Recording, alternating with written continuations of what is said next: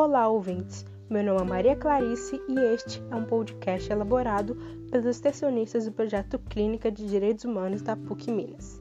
Nesse episódio, iremos esclarecer sobre o artigo 131 da Resolução número 40.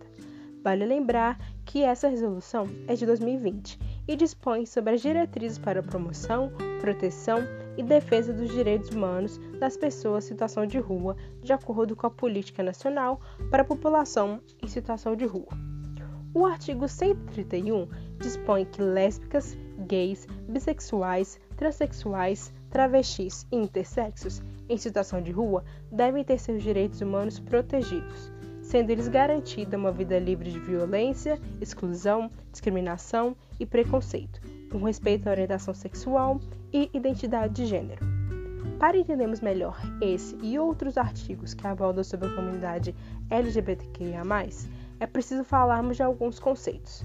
Primeiramente, é preciso entender que a comunidade LGBTQIA, inclui pessoas cuja identidade não está refletida nas supostas normas e expectativas da sociedade em relação à sexualidade, gênero e expressão de gênero.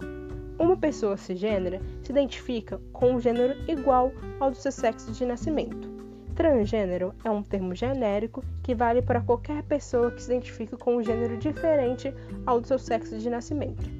Identidade de gênero é a forma como cada pessoa sente que ela é em relação ao gênero masculino e feminino, sendo que nem todas as pessoas se enquadram na noção binária de homem e mulher. Orientação sexual é a atração ou ligação afetiva que se sente por outra pessoa. E intersexo é um indivíduo que nasce com alguma variação natural nas características do corpo que são atribuídas ao sexo da pessoa, de forma que não se encaixe na definição típica de sexo feminino ou masculino. Bom, por hoje é só, espero ter ajudado. Abraços e até a próxima!